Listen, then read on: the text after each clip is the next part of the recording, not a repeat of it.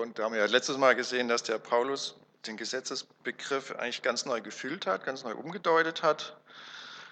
Diesen Gesetzesbegriff der Juden mit den tausend Regelungen, den tausend Gesetzen, was im Prinzip, wenn man in unsere Juristerei reinguckt, eigentlich auch unser Gesetzesbegriff immer noch ist, hat er ganz anders definiert. Hat es mehr so im Sinne von Naturgesetze definiert, die einfach so sind, wie sie sind, weil Gott sie gesetzt hat. Und da sind auch zwei Gesetze. Einmal das Gesetz des Fleisches aus unserer eigenen Erfahrung und das, das ist, was eigentlich das Evangelium ausmacht, die frohe Botschaft, dass es da noch ein anderes Gesetz gibt, das mit Jesus in die Welt gekommen ist, und zwar das Gesetz des Geistes oder das Gesetz des Geistes des Lebens in Christus Jesus. Und das ist ja das Thema von jetzt letztes Mal und heute. Letztes Mal war es mehr so theoretisch, heute geht es mehr darum, dass der Paulus versucht, das für unser Leben da Hilfestellungen zu geben, was das jetzt für unser Leben bedeutet ähm, ja, wie lebt sich nun in diesem neuen Gesetz, wie geht das oder wie fühlt sich das an? Und als eine Art Überschrift, mach mal weiter, Clemens, bringt er da in Römer 18 diesen Vers, wenn aber der Geist in euch wohnt, so wird er auch eure sterblichen Leiber lebendig machen. Und zwar, da steht es noch der Gerechtigkeit wegen, das habe ich jetzt vergessen, dahin zu schreiben. Also diese Hoffnung haben wir, auch wenn sich das oft nicht so anfühlt, ja, das Prinzip Hoffnung. Wobei ich hier noch anmerken möchte, der Geist ist aber Leben der Gerechtigkeit wegen. Und diese Gerechtigkeit ist eine geschenkte Gerechtigkeit, naja, von Jesus am Kreuz gewirkt und uns geschenkt. Wenn man sich überlegt, was bedeutet das konkret? Also ich habe mir mal vorgestellt, wir sind jetzt gestorben und dann stehen wir vor dem Thron Gottes. Und dann gibt es halt den Ankläger, ja, den Ankläger der Brüder, ist auch so, oder Hiob, also der Teufel. Und der, der Ankläger, der holt dann das Buch mit all unseren Sünden heraus. Ja, der hat schön mitgeschrieben, der war in unserem Leben mit dabei von Anfang an. Und dann fängt er an vorzulesen. Da das, da das, da das, da das, da warst du unhöflich, da hast du jemanden verletzt, da hast du das nicht getan, was du jetzt tun sollen, da hast du geklaut oder wie auch immer. Was machen wir dann, wenn wir mit dem konfrontiert sind? Ganz einfach, wir sagen, sorry, wir sind ja gar nicht mehr im Fleische hier.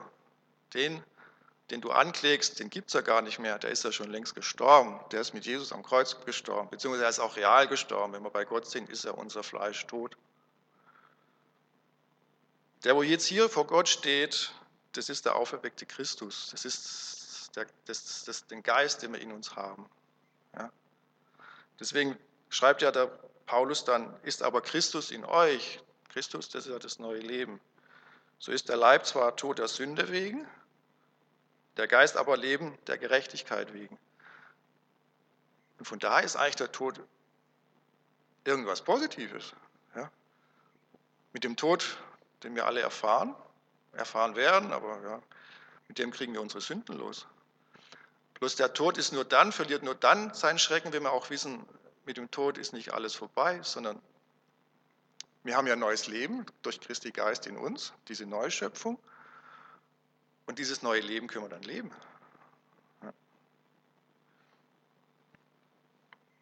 Aber so weit sind wir jetzt noch nicht. Wir haben ja noch unser Leben vor uns oder ein Teil. Ja. Äh, wie lebt man sich nun also im Geist statt im Fleisch? Und da äh, gibt uns Paulus, also sagt Paulus im Endeffekt diese Sachen. Er gibt also ganz konkrete Hilfestellungen, das sind vier verschiedene Teile. Er sagt ein paar Sachen, die man sich klar machen sollte. Das ist so, ähm, das, das, das sollte man ähm, ja, mal realisieren, dass es so ist. Das hat Gott so gesetzt. Ja, und dann äh, hat Gott dann noch so Sicherheiten eingebaut, die uns da so ein bisschen Erleichterung oder Zuversicht geben. Ja, also jetzt die Paulus-Hilfestellung, das sind mehr so ins, ins Konkrete rein, also, äh, ja, also vier Sachen. Gehen wir mal da rein wie sollen wir das jetzt konkret umsetzen? Ähm, auf der einen Seite können wir sagen, das ist ein Gesetz und dieses Gesetz, das wird passieren, dieses Gesetz des Geistes des Lebens Christus Jesus. Also wenn ich jetzt hier äh, jetzt irgendwas runterfallen lasse, zum Beispiel den Bleistift, dann weiß ich ja, es gibt die, das, das Gravitationsgesetz und wenn ich jetzt diesen Bleistift loslasse, dann fällt der Bleistift runter. Also wenn ich das zehnmal mache, dann fällt er zehnmal runter und nicht beim neunten Mal irgendwie fällt er nach oben. Dieses Gesetz des Geisteslebens Christus Jesus, das wird genauso passieren, wie wenn ich den Bleistift runterfallen lasse. Also eigentlich könnte ich jetzt sagen, okay, das wird ja eh passieren. Äh, okay, ist im Prinzip ja egal, was ich jetzt mache. Ne? Das wird ja immer so sein. Aber hm, wenn wir jetzt unser Leben so leben, dann kommt da schon so ein bisschen eine Unzufriedenheit. Dann wird wahrscheinlich vieles nicht so sein, wie wir es uns wünschen. Und so eine Inaktivität ist auch nicht, was Gott unbedingt möchte. Und deswegen sagt der Paulus, dann wenn er macht er weiter, wenn ihr aber durch den Geist die Handlung des Leibes tötet, so werdet ihr leben. Das ist eigentlich jetzt die, die Frage darauf, wie können wir denn das Leben jetzt schon haben, anstatt dass wir jetzt darauf warten, dass wir jetzt in die, auf unseren Tod warten und erst dann das Leben kommt, diese Vertröstung auf das Paradies. Okay, Clemens, eins weiter. Also, das sollen wir machen. Wir sollen durch den Geist die Handlungen des Leibes töten, so werdet ihr leben. Und das ist eigentlich grundgenommen diese alte Geschichte, die ich schon mal schon mehrmals erwähnt habe, dieses Geist statt Fleisch. Und da habe ich ja vor einem Jahr haben wir das einmal gemacht mit dem Galaterbrief, die Frucht des Geistes, wo wir irgendwie versucht haben, der, der Frage nachzugehen, wie mache ich denn das jetzt? Ich meine, wie lebe ich jetzt im Geist statt im Fleisch? Wobei jetzt hier steht, da, da ist immer die Bibel immer klasse, dass die so relativ genau ist. Es steht nicht darin, du sollst den Leib töten, sondern du sollst die Handlungen, die Praxis des Leibes töten. Also, dann werdet ihr leben. Es geht nicht darum, sich selber zu geißeln, sondern es geht darum zu fragen, wenn wir irgendwelche Sachen in uns haben, Gedanken, Ideen, Motive, Gefühle, Emotionen, wo kommen die denn her? Sind die eher am Geist, sind die eher am Fleisch? Und wenn wir dann, ähm, so gut wir halt können, ähm, merken, aha, die sind jetzt doch aus dem Fleisch, also unserem eigenen Wollen und Sein, dann sollte man die, wenn es geht, unterlassen. Und wenn wir merken, das ist äh, aus dem Geist, dann sollte man das fördern.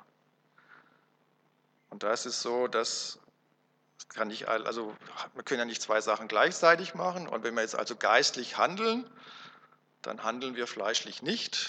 Und so verstehe ich das. Also wenn wir geistlich handeln, dann sind die Handlungen des Fleisches tot, nicht da. Okay, also das ist mal etwas ganz Praktisches. Also praktisch bei jedem Vorhaben, das wir haben, bei jeder Reaktion, die wir zeigen, bei jeder Fantasie oder Planung in die, in die Zukunft sollen wir uns überlegen, ist das jetzt fleischlich oder ist das geistlich?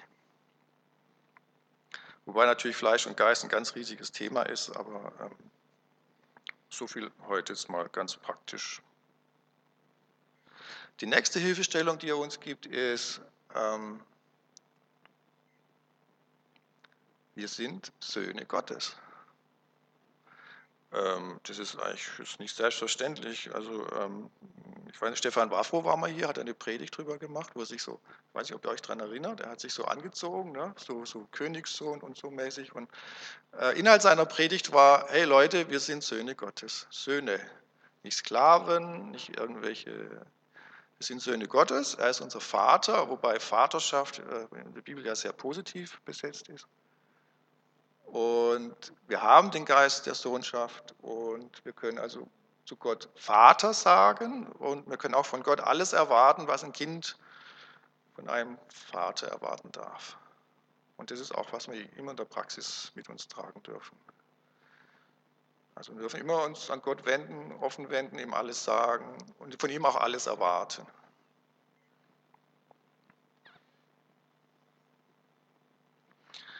So, und das ist der Paulus, das ist, wenn man denn so sich mit dem beschäftigt, wie er so schreibt, er ist ein Meister der Balance.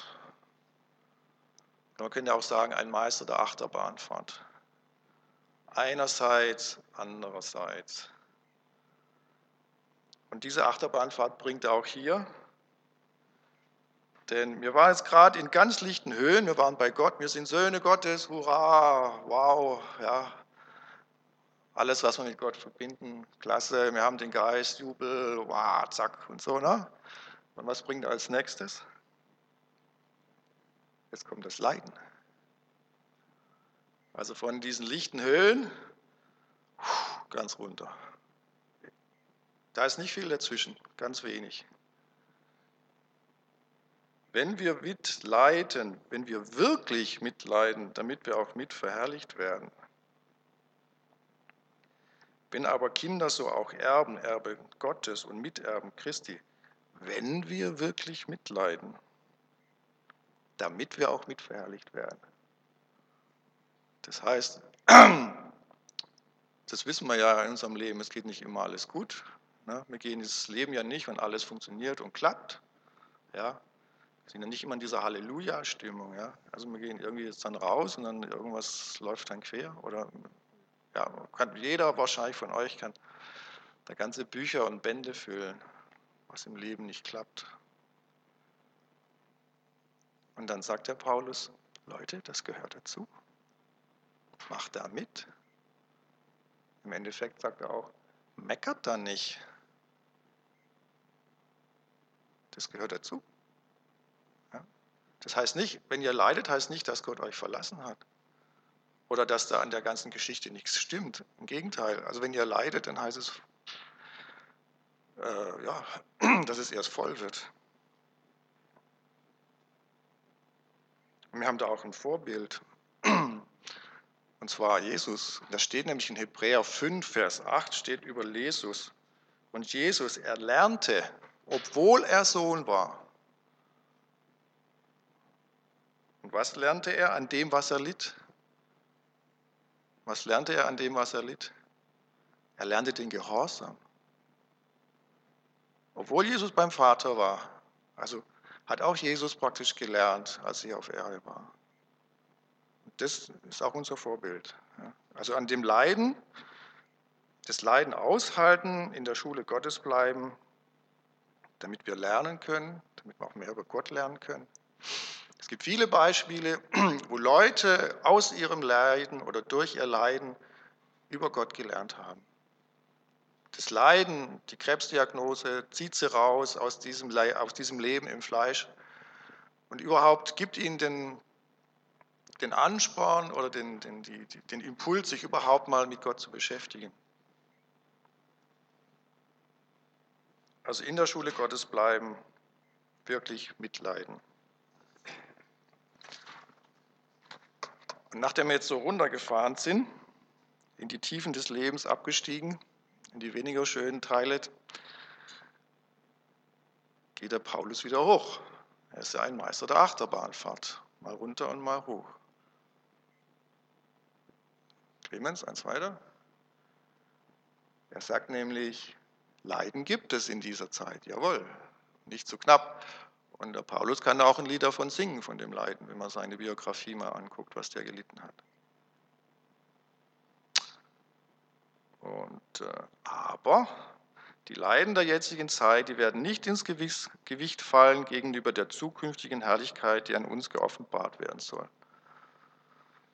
Das ist das, was wir gewiss sein dürfen. Also wenn ich jetzt hier eine Tonne gelitten habe, viel gelitten habe auf meiner Waagschale, und ich weiß das, ich habe es erfahren, das hat wehgetan oder tut immer noch weh oder ich knappe immer noch dran und äh, ja, ich, ich war nicht nur theoretisch, das hat wirklich, also das hat mich ja, voll getroffen. Dann darf ich sicher sein, dass in der Zukunft eine Herrlichkeit auf mich zukommt, die nicht nur dieses Leiden entspricht, eins zu eins, sondern es ist noch viel mehr. Eigentlich müsste man dann sagen, Leiden komm her, damit ich viel Herrlichkeit kriege. Ja, macht natürlich keiner von uns. Ich meine, so masochistisch sind wir nicht, aber ich denke, man soll jetzt auch nicht das Leiden suchen, das wäre auch falsch, dass man sagt, okay, ja, als Investment in die Zukunft. Aber wenn Leiden da ist, dann können wir wissen, also jedenfalls so sagt es der Paulus, das sagt es die Heilige Schrift, ähm, okay, da kommt noch mehr ja, von der anderen Sorte. Also die Waagschale, die sich dann in Richtung Leiden äh, geneigt hat, die geht dann anders. Auf jeden Fall. Das sind so die Hilfestellungen, die uns der Paulus gibt. Also einmal, ja, also klar, die Hoffnung auf Leben, das steht über allem, aber einmal lebt im Geist statt im Fleisch. Denkt daran, Gott ist euer Vater, könnt ihr jederzeit nutzen. Dann Leiden ist Teil von diesem Prozess. Also vielleicht im Kinderpunkt ein bisschen rausgekommen. Eltern werden von Kindern nicht immer positiv wahrgenommen. Äh, aber nehmt das Leiden an. Und es hört nicht mit dem Leiden auf, das sehen wir auch an Jesus, an Ostern. Äh, es gibt eine zukünftige Herrlichkeit und die übersteigt das Leiden der jetzigen Zeit bei weitem. Das, was wir jetzt im Negativen erleben, das werden wir mal im Positiven bekommen. Und zwar mehr, als wir im Negativen gehabt haben. Gut, das ist mal so für die Praxis, für das Leben. Im zweiten Teil sagt der Paulus ein paar Sachen, die man sich klar machen sollte, die man einfach so als Background Information haben sollte. Das sind jetzt andere Sachen, als man vielleicht woanders lernt, in der Schule oder an der Uni, aber das ist das, was die Bibel sagt. Und da kommt jetzt mal was ganz Brutales. Das sagt der Paulus. Das ist 8,20. Also ihr könnt es alles nachlesen. Was ich eigentlich mache, ich tue es nur diese Kapitel 8 so Vers vor Vers vorlesen und ich versuche das so ein bisschen, ein bisschen Fleisch zu geben, damit man merkt, was der da eigentlich schreibt in diesen paar Versen. Er schreibt, die Schöpfung ist der Nichtigkeit unterworfen, unterworfen worden durch Gott auf Hoffnung hin. Das auf Hoffnung hin schreibt er dazu, damit man mit der Brutalität von dieser Aussage überhaupt leben kann. Das heißt, was heißt das? Die Schöpfung ist der Nichtigkeit unterworfen. Nichtigkeit, Matthäotes. Wenn man ins Wörterbuch guckt, steht da auch, also Nichtigkeit, Leerheit, Sinnlosigkeit, Hohlheit, Vergänglichkeit allerdings auf Hoffnung hin. Das heißt, alles, was wir hier sehen, ist der Nichtigkeit unterworfen. Alles, was wir sehen, hat sein Verfallsdatum. Also diese Kapelle hier hat ihr Verfallsdatum, unser Land hat ein Verfallsdatum, unser Körper hat ein Verfallsdatum. Alles, was, also die Technik hier hat ein Verfallsdatum. Also viele Sachen, oder wofür wir vielleicht viel tun und viel machen, hat ein Verfallsdatum. Der VfB hat ein Verfallsdatum. Ja. Also was viele Sachen, die uns wichtig sind, also die Erde hat ein Verfallsdatum. Viele Sachen, die, ja, die uns Freude bereiten, hat alles ein Verfallsdatum. Also hier kommt so ein bisschen der, der, der Gott der, der Sinnflut rüber, der da, äh, der da mal aufräumt, aber richtig aufräumt.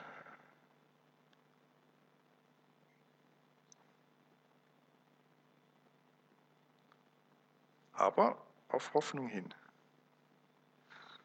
Also wenn das nicht dabei stände, könnte man es eigentlich kaum aushalten. Andererseits, wenn man sich das klar macht, versteht man meiner Meinung nach Jesus in den Evangelien an Stellen, wo man ihn manchmal nicht so versteht, viel besser. Da ist nämlich die Frage, woran hänge ich mein Herz? Ja. Worauf baue ich? Wofür engagiere ich mich?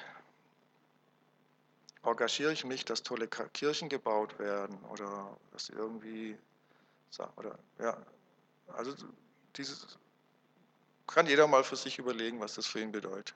Wenn er sich das klar macht, dass viele Sachen, wofür wir uns engagieren, ein Verfallsdatum haben. Also, lass es jetzt einfach mal so stehen. An vielen Sachen, die wir in unserer Umgebung haben, hängen wir natürlich. Und das ist nämlich das Zweite, was dann weitergeht. Wenn das so ist, dann fühlen wir auch eine innere Zerrissenheit.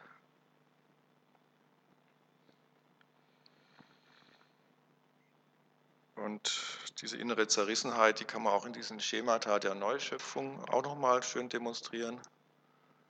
Das war das letzte Mal, erinnert euch, ne? die Schemata wie so der wiedergeborene Mensch entsteht, so eine Art äh, geistliche Embryogenese. Und da sieht man ja, dass unsere Seele, die hängt manchmal noch so am Fleisch, am Leib, am Fleischlichen hängt sie. Teile davon haben schon das Geistliche so ein bisschen akquiriert und so. Man sieht das Grüne, das eine Teil vom Grün ist außen, das andere Teil vom Grün ist innen. Diese Zerrissenheit, die spüren wir. Das ist Teil auch von unserem Leben. Das ist eine Ambivalenz. Wir mögen schöne Kirchen. Wir sind auch froh über unser Land. Wir sind froh, dass in unserem Land alles so friedlich vieles funktioniert. Ja. Oder ja, wir mögen auch Sport, wir genießen unseren Körper und so. ist auch gut so. Aber wir wissen auch dann, ja, dass wir von dem auch Abschied nehmen müssen. Diese innere Zerrissenheit ist Teil unseres Lebens. Ja. Diese, aus dieser Ambivalenz kommen wir nie raus. Wir haben mal irgendwie äh, eine, einen Gottesdienst oder, oder haben Gespräche oder haben Freundschaften oder da geht es mal gut, geht's uns, fühlen wir uns wirklich, haben wir das Gefühl, ja, das ist das ewige Leben. Und dann fallen wir wieder zurück in was anderes. Ja. Entweder wir machen irgendwelchen Quatsch, indem wir am Fleisch leben, oder jemand anders verletzt uns, indem wir irgendwie, wie auch immer. Ja, und unter, über allem den steht, und deswegen bringt es der Paulus auch an dieser Stelle im Endeffekt, ähm, wiederholt er sich da, er wiederholt sich oft, die Hoffnung. Ja? Also wenn wir da in der Zerrissenheit sind, wenn wir da in der Ambivalenz drin sind, vielleicht auch im Zweifel oder in der Unzufriedenheit oder auch mit Gott nicht immer so einverstanden und sagen, Herr, was soll das jetzt und so. Auf Hoffnung hin sind wir errettet.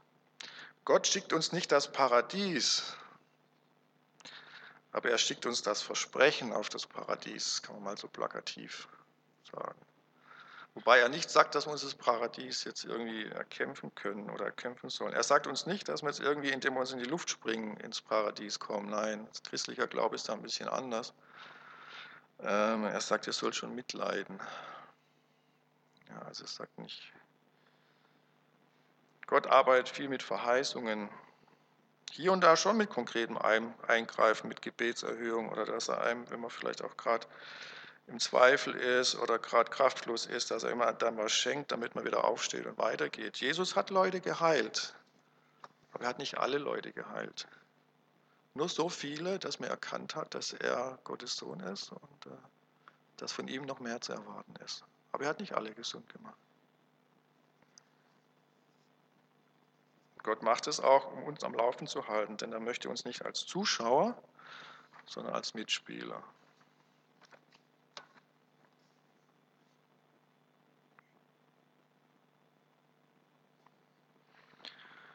So, also diese Sachen sollten wir uns bewusst machen. Und dann ist es noch so, dass Gott, ja, keiner von uns hat Gott gesehen, keiner von uns weiß genau, wie Gott ist.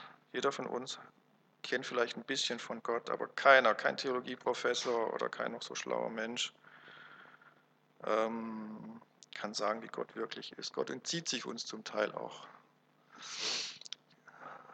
Jehova oder Yahweh heißt ja, ich bin der ich bin. Oder ich bin der, der ich sein werde. Also kein Mensch kann Gott irgendwie festnageln, kann sagen, so ist Gott, sondern Gott sagt, ich bin Gott, ich bin Gott. Also ich lasse mir von euch nicht sagen, wie ich zu sein habe. Ich bin so, wie ich bin. Und deswegen, und das ist die, die Allmacht, die er hat.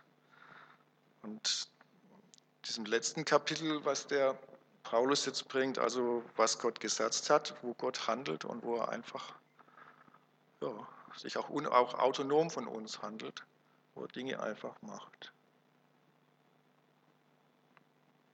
Ah ja, da haben wir noch die Folie vielleicht, vom, vielleicht noch kurz sagen. Also die, die, die Schöpfung ist der Nichtigkeit unterworfen. Ja, da kann man auch sagen, Gott, warum machst du das? Das hat er einfach so gemacht. Warum gebierst du uns da in dieses Fleisch, das viel zu schwach ist, um deine Gesetze zu halten? Was soll das? Ist doch unfair irgendwo. Aber das hat er einfach so gemacht. Warum gibst du uns jetzt nicht das, das Leben, damit wir es haben, sondern sagst uns, Ihr werdet es einmal kriegen, dieses Prinzip Hoffnung. Das hat Gott einfach gemacht. Da können wir sagen, finde ich scheiße, finde ich blöd, aber es ist.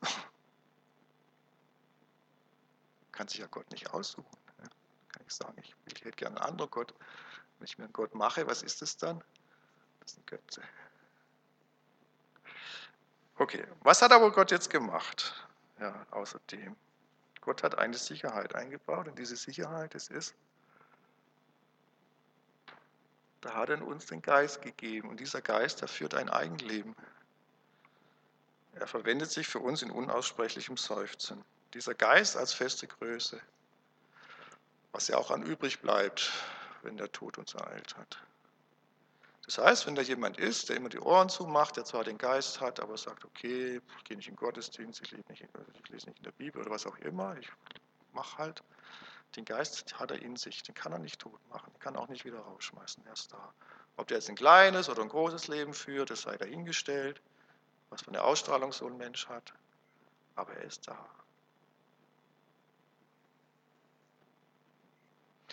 Und das Zweite, was uns der Paulus noch sagt, ist, Gott hat einen Plan. Also nochmal erinnern, was ich euch jetzt, was ich mache, ist nichts anderes, als nur diese Römerstellen eine nach dem anderen zu übersetzen auf eine Art und Weise, wie ich denke, wie man sie versteht. Ja, das ist keine Exegese, ist einfach nur, ihr könnt zu Hause nochmal diese Stelle nachlesen und es steht alles so drin. Das habe ich mir nicht ausgedacht. Gott hat einen Plan und dieser Plan ist dem Paulus so wichtig, dass er ihn zweimal hintereinander schildert. Das macht der Paulus manchmal an, an wichtigen Stellen, dann dreht er sich so ein bisschen im Kreise. Das macht ihm zu lesen auch mal nicht so einfach. Und diesen Plan, den formuliert er folgendes. Wir wissen aber, dass denen, die Gott lieben, alle Dinge zum Guten mitwirken. Das ist wieder so eine Überschrift. Ja. Also alles, was passiert, ist Teil von Gottes Plan. Der Teufel ist auch von Gottes Plan. Versteht man im Detail manchmal nicht so oft, aber Paulus sagt hier, es ist so. Also Hitler, Teil von Gottes Plan. IS, Teil von Gottes Plan. Krebs und Viren, Teil von Gottes Plan. Nicht, dass Gott es gut findet, aber er baut es in seinen Plan ein. Alle Dinge dienen denen, die Gott lieben, nicht allen Menschen, denen, die Gott lieben, zum Guten mit oder bewirken, dass das Gute zusammen entsteht.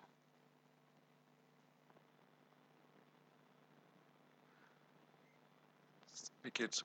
Clemens, mal weiter. Und wem wirkt nun alles zum Guten? Oder das, also das Gute ist was Absolutes, das Gute, also im Gegensatz zum Schlechten. Da gibt es welche, die nach seinem Vorsatz berufen sind. Und die, die berufen sind, die hat er vorher, die hat er vorher erkannt. Dieses Erkennen, wenn man sich das vorstellt, Erkennen ist jemanden wirklich wahrnehmen. Also wir waren gestern in Tübingen, sind auf der B27 gefahren und wenn man dann nach Tübingen fährt, dann taucht ja so die Silhouette der Schwäbischen Alb auf, man sieht die Berge und auf einmal stellt man fest, das ist die Achalm. Man sieht was und dann erkennt man die Achalm und weiß, das ist die Achalm. Oder man sieht, da ist der Hoheneufen. So, so geht auch.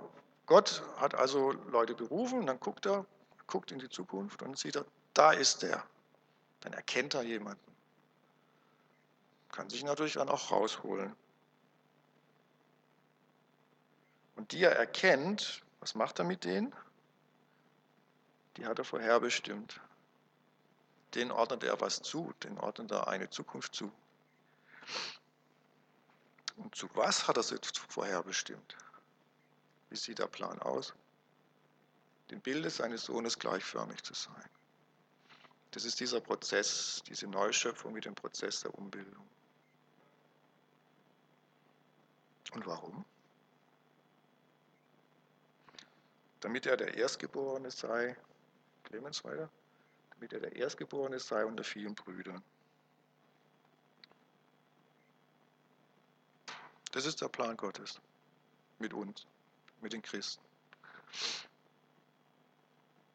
Es ist eine Sache, die viele Fragen aufwirft, ja, aber das ist nicht Thema von heute. Da kann man viel darüber diskutieren. Prädestination, Calvinismus, Allversöhnung, wie auch immer. Kann man viel streiten. Kann auch, wenn man sich das so anguckt, wirft viele Fragen auf. Ich sage mal, es sind Fragen, die wir als Menschen nicht beantworten können. Irgendwo ist immer so ein Stückchen, wo wir Gott vertrauen müssen, wo wir nicht alle unsere Fragen beantwortet bekommen. Also Gott hat uns erkannt, lange gekannt, bevor wir überhaupt waren. Er weiß genau, wie es uns steht. Er weiß, wen er sich da angelacht hat, aber er weiß auch, wo er mit uns hin möchte.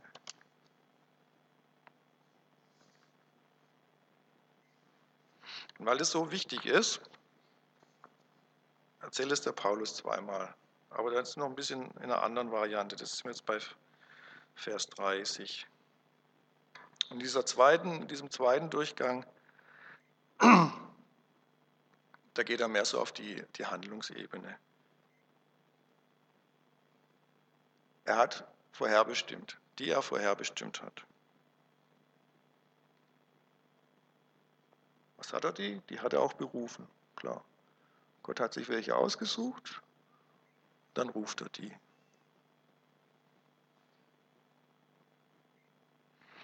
Was ist das nächste, was er mit denen macht? Das ist ganz wichtig.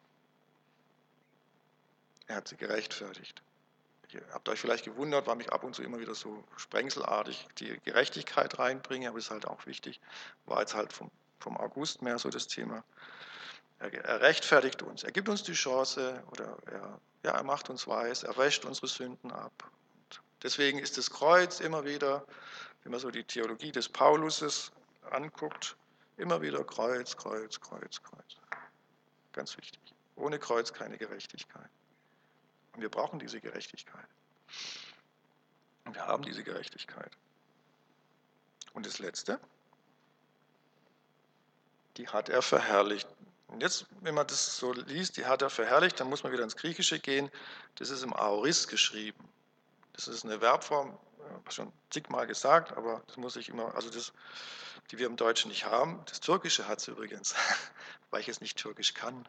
Aber die Türken haben das komischerweise in ihrer Sprache.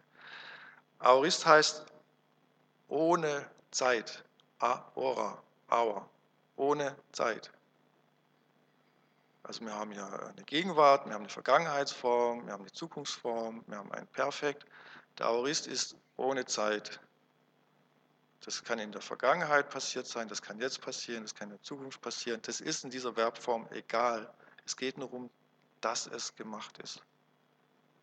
Das heißt, wenn wir uns vielleicht auch noch nicht so anfühlen, wenn wir immer noch in diesem Prozess der Neuschöpfung drin sind, in unserer inneren Zerrissenheit, wenn wir vieles noch im Fleisch machen und nicht alles im Geist, wir sind trotzdem jetzt schon verherrlicht. Und das hat was damit mit Gottes Allmacht zu tun. Was Gott sich vorgenommen hat, das kriegt er hin. Deswegen kann man, das ist aber jetzt wieder auch was, was man nur im Glauben und in der Hoffnung annehmen kann. Wir werden mal verherrlicht sein. Wir sind vielleicht mit vielem, was wir tun, unzufrieden. Ähm, wir merken auch unsere Begrenztheit. Was mit dem Mikro? Okay. Wir merken unsere Begrenztheit, wir merken auch hier äh, ein neues, wie hat einmal Jürgen Spieß gesagt, ein neues Geschichte im Kapitel Mensch und Technik.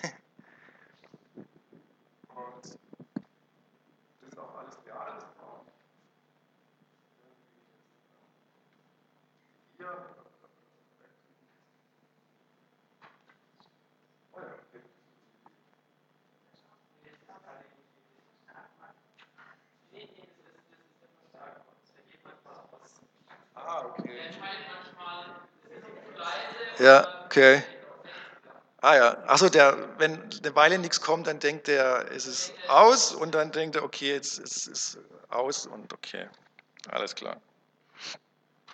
Aber ohne Mikro fühlt sich das nicht so gut an hier oben. Also das Mikro gibt einem schon ein bisschen, also fühlt sich mit dem Mikro sicherer als ohne. Muss nicht so laut sprechen und kann sich mehr aufs Denken konzentrieren. Okay.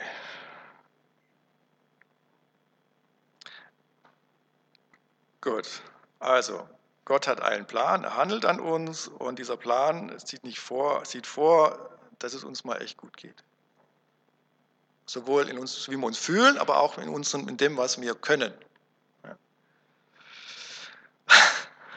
Und äh, ja, eine Tante von mir hat es mal so zusammengefasst, also nicht bestimmt hat sie da nicht an Römer 8 gedacht, aber äh, sie hat mal gesagt, weißt, das ging es um ihre Söhne, das ist schon eine Weile her, aber ihre Söhne haben ja auch studiert und ja, wenn Kinder halt so im Ausbildungsprozess sind und die sind in unserer Gesellschaft oft sehr, sehr, sehr lang.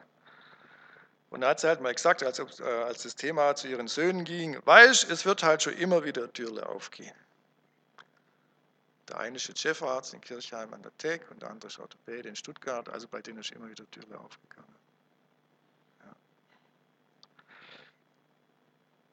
Und wenn Gott einen Plan hat, dann wird er für uns auch immer wieder eine Türe aufmachen, weil er ja mit seinem Plan weiterkommen möchte. Okay. Was sollen wir nun hierzu sagen, schreibt der Paulus. Was meint er nun dazu? Was sollen wir nun hierzu sagen? Diese Ausführungen, dieses Unterfüttern seines Gesetzes des Geistes des Lebens in Christus Jesus. Wenn Gott für uns ist, wer gegen uns? Wenn Gott für uns ist, wer kann gegen uns was machen? Im Fleisch schon, aber im Geist nicht. Er, der durch seinen eigenen Sohn nicht verschont, sondern ihn für uns alle hingegeben hat, wie wird er uns mit ihm nicht auch alles schenken? Das ist unser Vater, der schenkt uns so viel oder ist bereit, uns so viel zu schenken. Wer wird gegen Gottes auserwählte Anklage erheben?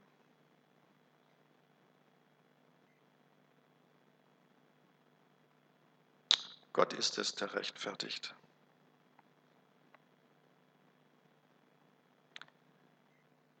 Wer ist der Verdamme? Christus Jesus ist, der ist der gestorben, ja noch mehr. Der auferweckt, der auch zur Rechten Gottes ist, der sich auch für uns verwendet. Wer wird uns scheiden von der Liebe Christi? Drangsal? Oder Angst? Oder Verfolgung? Oder Hungersnot? Oder Blöße? Oder Gefahr? Oder das Schwert? Ich bin überzeugt, schreibt er dann, dass weder Tod noch Leben, Weder Engel noch Gewalten. Weder Gegenwärtiges noch Zukünftiges, noch Mächte. Weder Höhe noch Tiefe, noch irgendein anderes Geschöpf uns wird scheiden können von der Liebe Gottes,